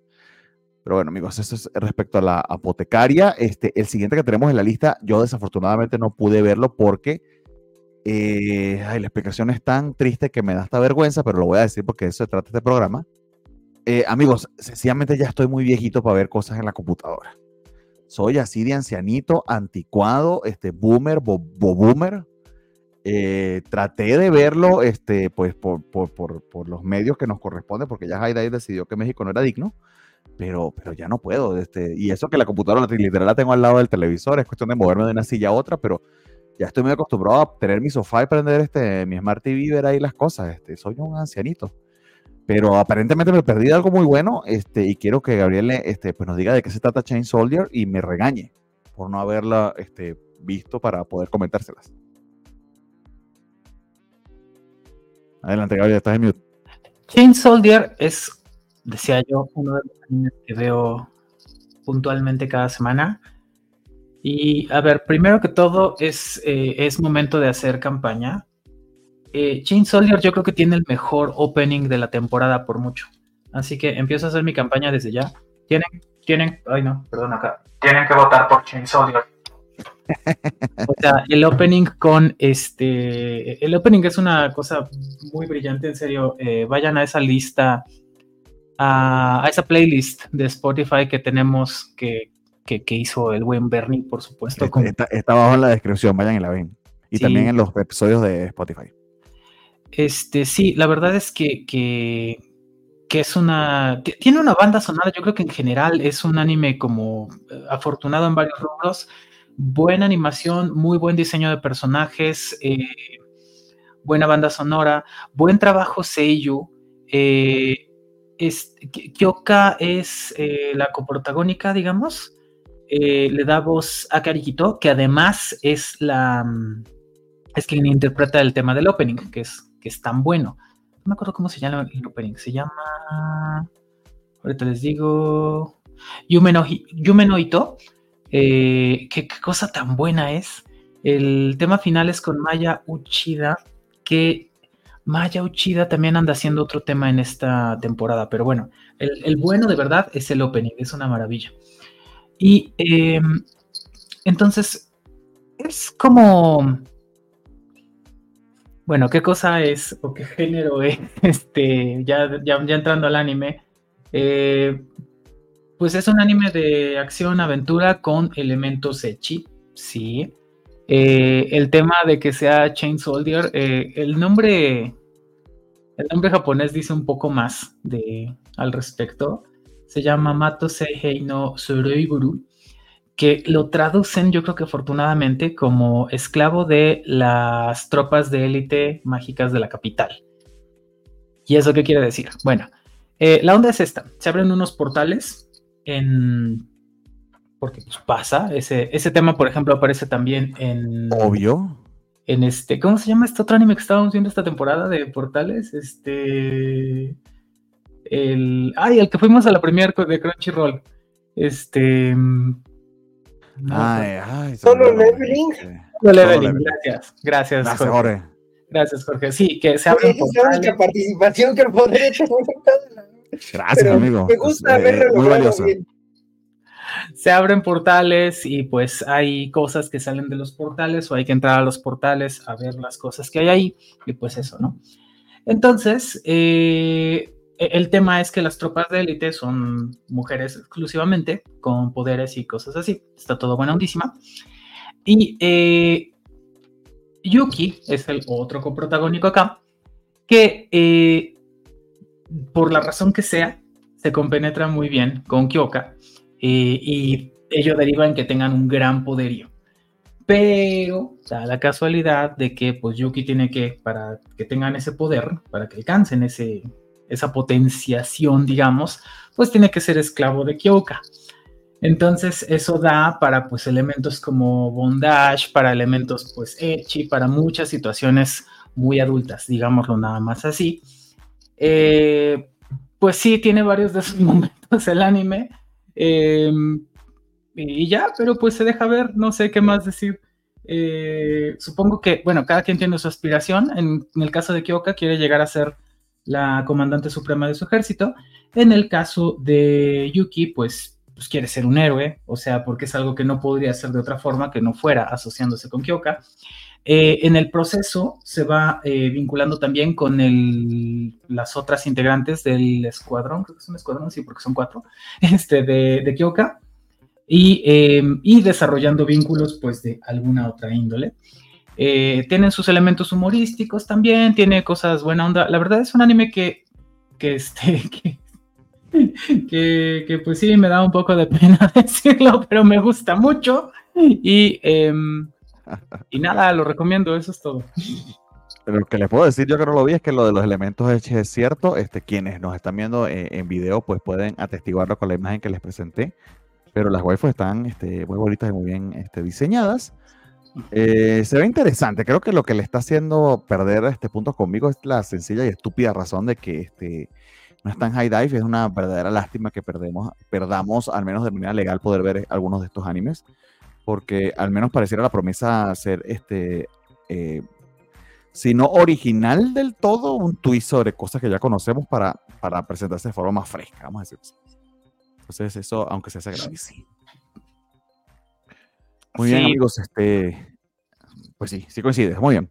El siguiente tenemos en la lista es Ninja Kamui, que nos los había recomendado. Ahorita no me acuerdo quién fue, pero se lo agradecemos. Este, que además tiene el detallito de que se estrenó fue ahorita a mitad de febrero, a mitad de la temporada. Literal va a pasar la mitad este, en invierno y la otra mitad en primavera. Eh, que afortunada o desafortunadamente, yo creo que afortunada en el sentido de que rompe el monopolio de Crunchyroll, eh, lo terminó tomando eh, Warner o en este caso este, Adult Swim y se está transmitiendo acá en Latinoamérica a través de HBO Max, ahora defunta, llamada Max, la nueva plataforma de streaming de Warner Discovery o Discovery Warner, como sea que se llama esa madre, este, y que debido a eso están transmitiéndolo en simulcast, pero con eh, doblaje al inglés. Y creo que también al español, pero fundamentalmente el doblaje eh, no está en el original eh, japonés. Entonces, eh, pues aquí los puristas de, los, del, del fansub pues, no van a poder este, regañar a nadie, sino en todo caso quejarse de si está mal o está bien este, ese doblaje.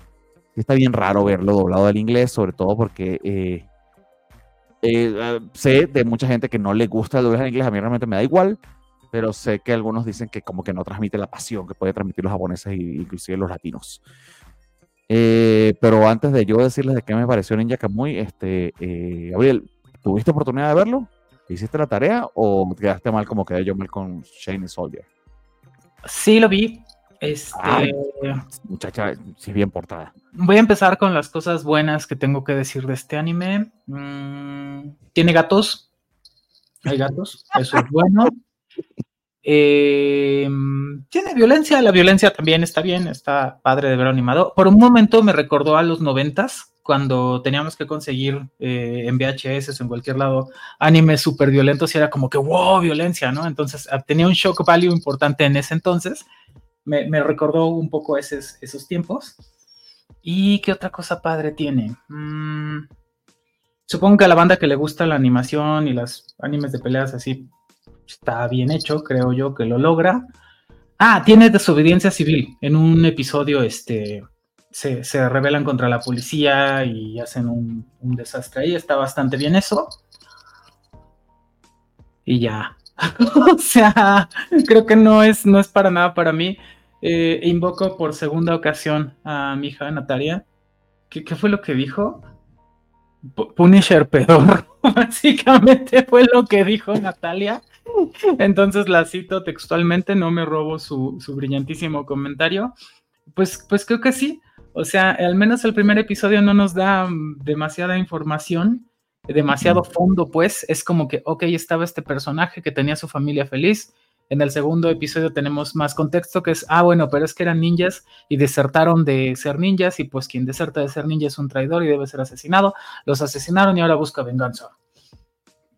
Y ya. Eh, es increíblemente violento, de violencia gráfica. si le gustan las películas de Chuck Norris y las conoce como un poquito más este, moderno John Wick, este, estas fantasías de, venganza, pues de eso se trata, hiperviolentas. De hecho, me recuerda al anime ochentoso, noventoso, eh, donde, no sé, decapitan a alguien y tiene cinco o seis veces la cantidad de sangre que un ser humano pudiera tener en su cuerpo. Eh, eh, estas referencias muy de anime que, y con muchísima presión arterial, exacto, o sea que sí, que si le toman la presión se están muriendo. Este, que son referencias que, que, que, que muchos reconocerán por, por ejemplo, Kill Bill, que, que, que en, al menos en, el- en la parte japonesa de la, de la venganza de Uma Thurman, de este, lo, las tomó para, eh, para, para sus peleas este, Quentin Tarantino, y hasta el punto de que inclusive hay una secuencia que está en anime. Entonces me recuerda mucho a eso.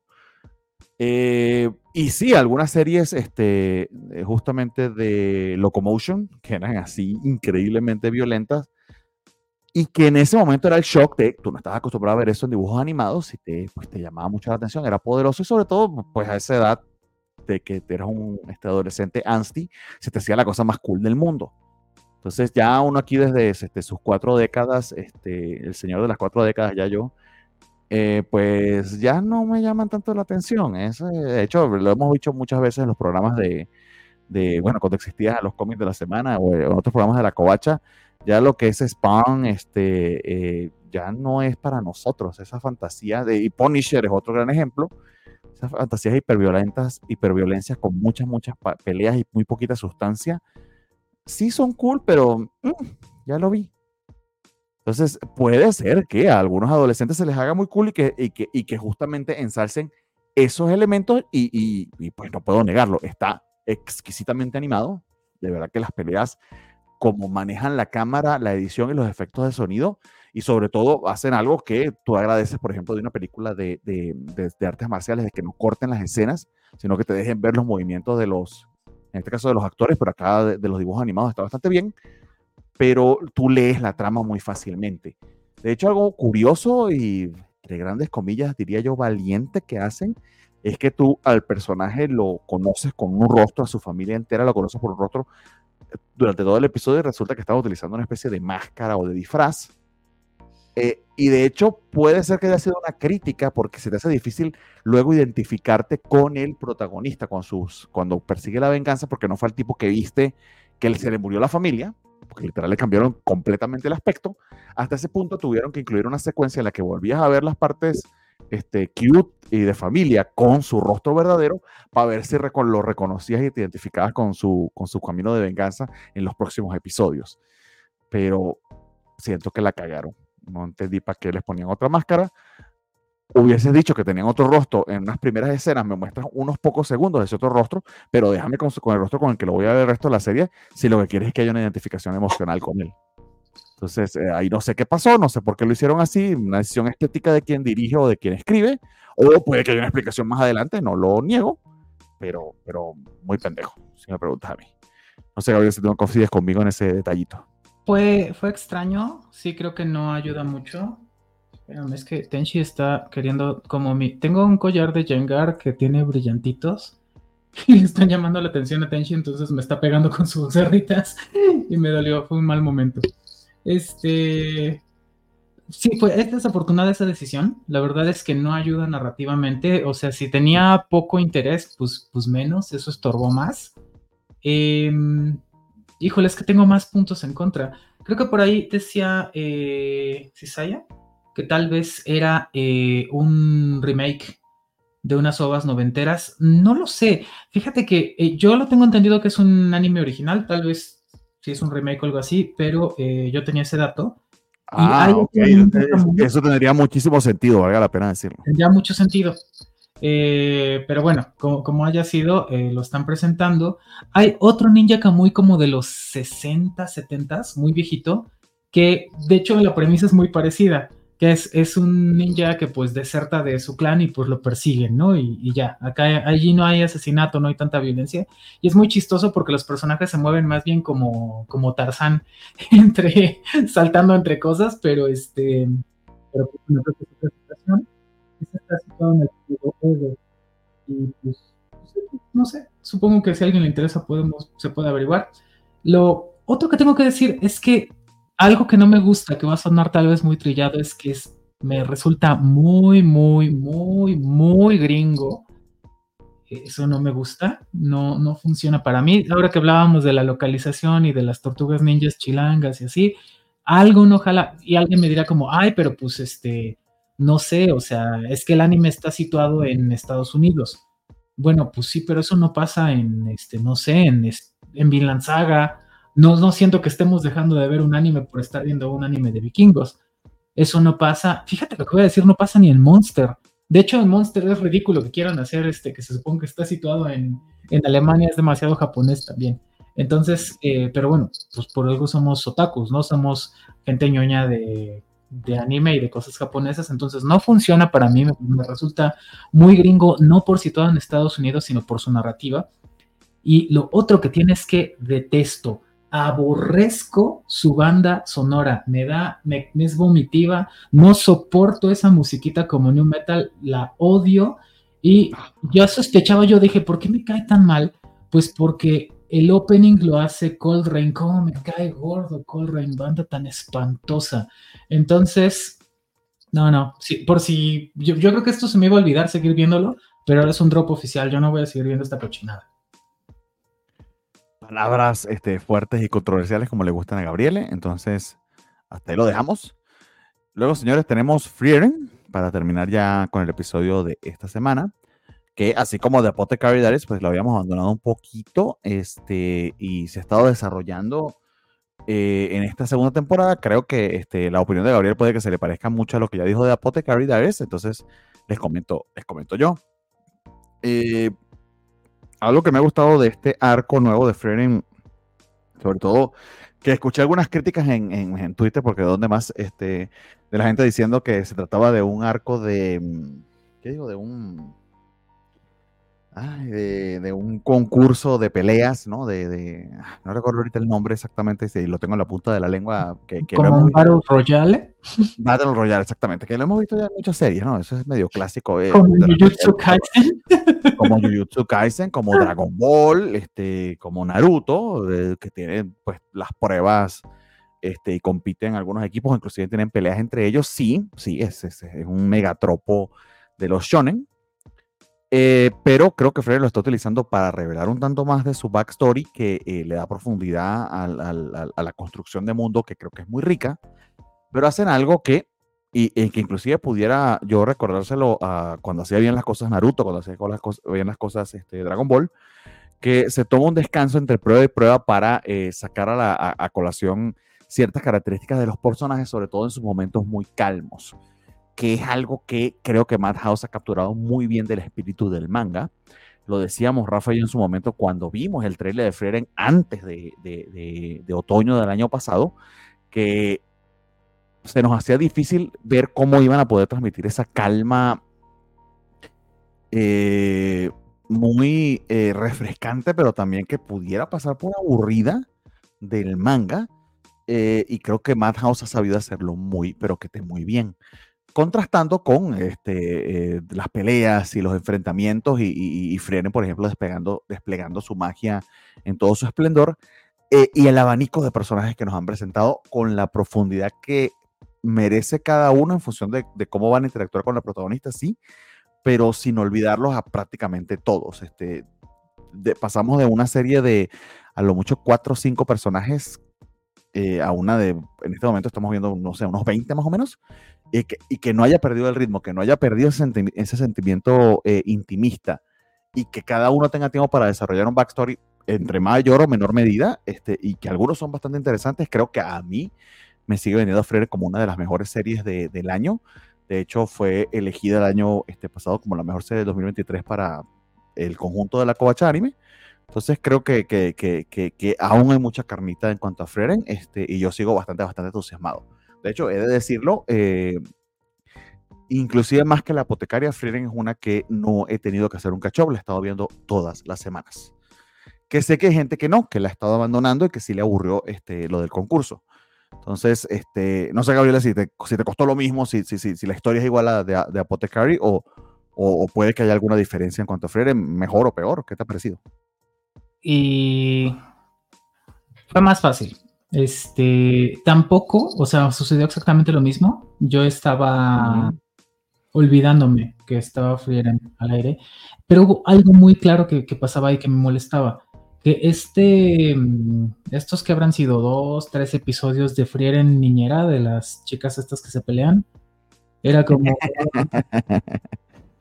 no, creo que fue demasiado lento para mí con todo lo, lo que sigue haciendo muy bien Frieren. Porque superado ese bachecito es como que, oye, eh, otra vez ves un episodio y sientes que dura, no voy a decir que es cinco minutos, pero sí diez. O sea, se va muy rápido, sigue haciendo todo muy bien. El fondo de esta temporada me gusta mucho, la relación entre Frieren y Fern. Me parece que es, que es algo muy lindo. Eh, me gusta mucho más el nuevo opening con Yorushka con respecto al anterior, ¿recuerdas? Con Yasobi.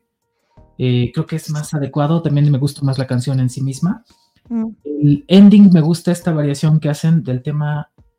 Eh, ¿Con quién era? ¿Era con Nine at the End? no me acuerdo. El, no, era el, el, ending. Sí, es Milet, que es Anytime, Anywhere. es como la misma canción, pero con una versión distinta y una animación muy bonita. Yo creo que, la, la, la, secuencia de ending está preciosa. Sí, inclusive con, la, con la con la de, de como de, de, cerámica, ¿será?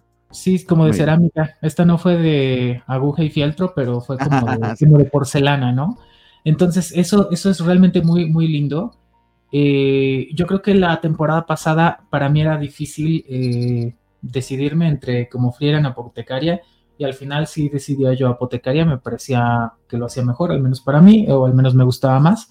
Y en esta ocasión, si tengo que juzgar ahorita, es como, no, me, fue mucho más fácil, salvado ese bachecito que dije de Frieren Niñera, ver que Frieren sigue siendo algo que, que, lo logra todo el tiempo, sin ser de mis favoritas en este preciso momento, o tal vez sí, no lo sé. La verdad es que se había indicado bastante bien, me fue muy fácil ponerme al corriente y, sí, estoy a la expectativa de qué va a suceder después. Entonces, es algo notable, sobre todo si pensamos que han mantenido esa calidad y ese interés, pues, pues ya por dos cursos, lo ha hecho, no, no es poco decir, lo ha hecho bastante bien. Y no hay ese, eh, imposible no hacer el comparativo, no hay ese, eh, eh, es como dijiste, ese chicle estirado que, que tenemos con la hipotecaria de, a ver, ya avanzan otra cosa o ya te termino, ¿no? Como que hay más y más y más cositas de capas de cosas que, es interesante ver, que hay que ir descubriendo. Eh, apenas esta, creo que fue esta semana, que, fue la escena de Fern eh, celosa de que, de que se acercan a Frieren. E, eso se me hizo tan lindo cómo representan con cosas muy sencillas tanto, entonces dices, claro. Y te dicen muchísimo del personaje en un gestecito rapidito, es, es una belleza en ese aspecto. La verdad es que sí. Entonces, eh, pues con todo y que no ha sido mi hit esta temporada Frieren, Frieren sigue haciéndolo genial. Creo que hay ajustes como este de la banda sonora que me parece brillante. Otra cosa que, me encanta de Frieren, eh, la banda sonora incidental es, es muy, muy bella. Eh, y no es sorpresa porque está a cargo, si recuerdo bien, de Evan Cole. Evan Cole es un compositor pues, de, de todas las cosas, de todas las índoles de gran estirpe, pero seguramente recuerdan ustedes la banda sonora de Violet Evergarden.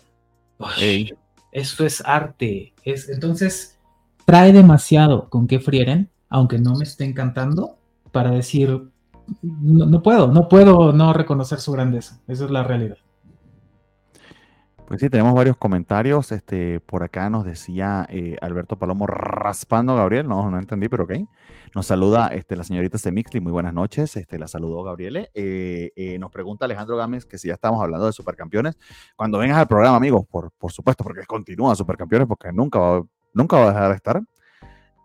y nos decía Cisaya que este, a él ese arco del examen es justamente donde él dejó el manga, porque justamente se le hizo muy shonen y él quería sus vibes sad y melancólicas.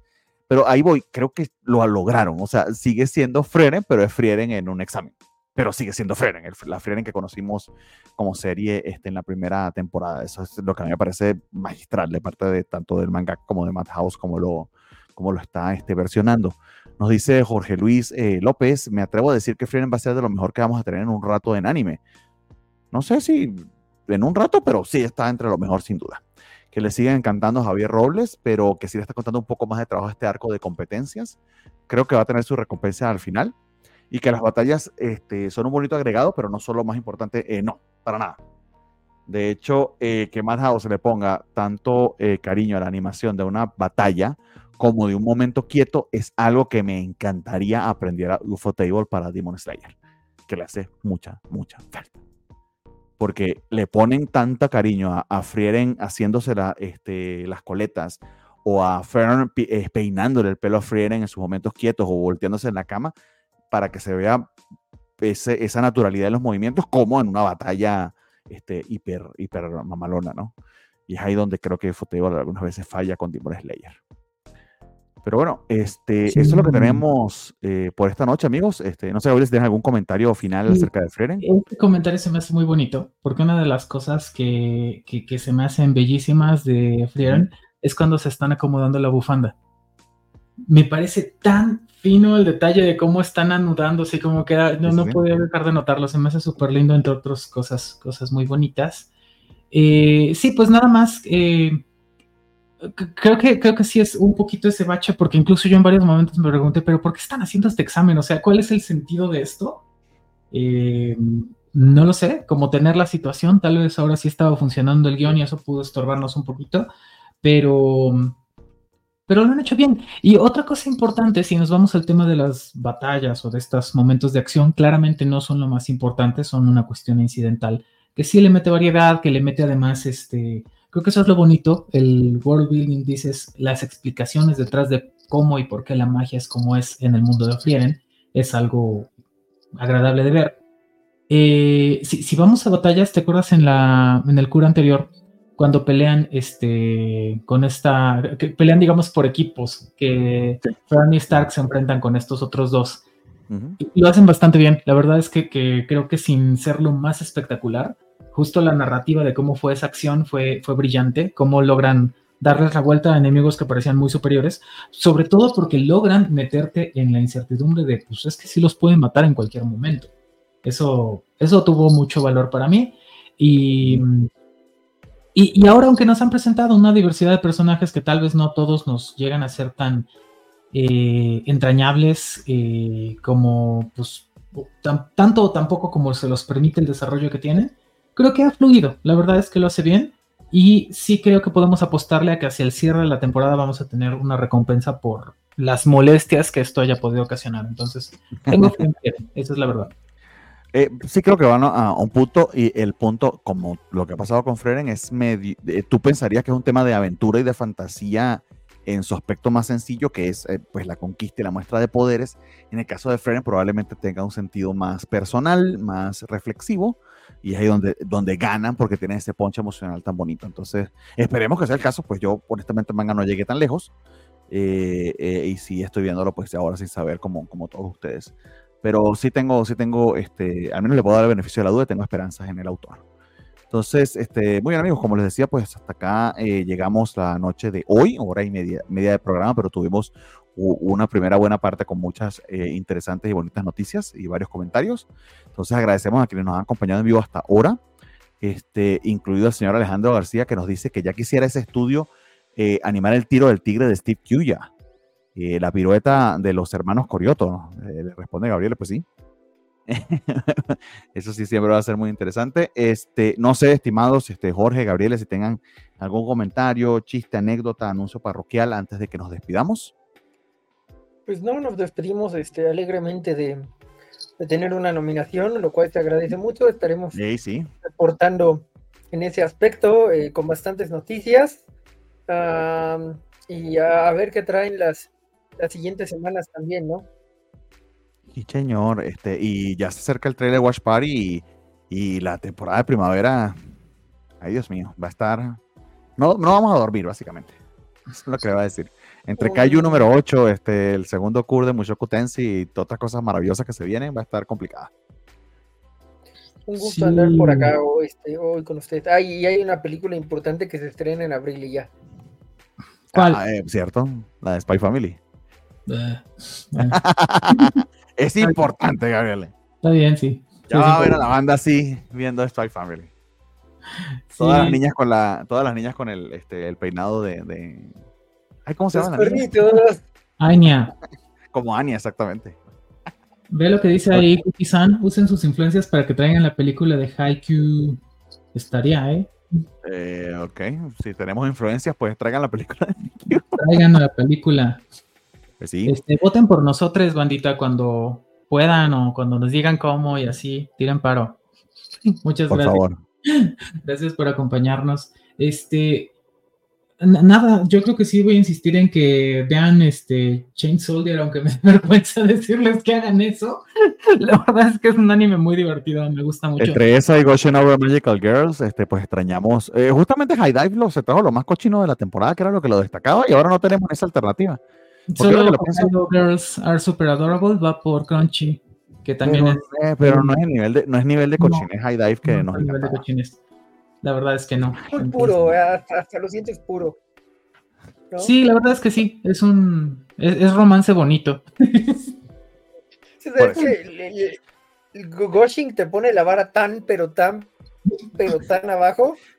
Que, eh, bueno, tenemos que hablar de Goshin, pero eh, episodio 8 o 7, no me acuerdo cuál fue. Yo, o sea, ya desde el primer episodio no me pasaba de que esto es un hentai, no mames. Y está Gabriel muerta de la vergüenza. pues bueno, amigos, eso, eso, es lo que nos destaca. Gabriel, no pongas mute. Hay que enfrentarlo. Gente de cultura como somos. Dios mío. Bueno. Vamos, vamos a despedirnos antes de que sigamos con nuestras porquerías. Este, Cuídense mucho y nos vemos la semana que viene. Probablemente el martes, si todo sale bien. Un gran abrazo a todos y voy con el otro antes de que me pase lo de la otra vez. Cuídense mucho. Bye bye. Bye. ¿Dónde está el otro aquí? Bye.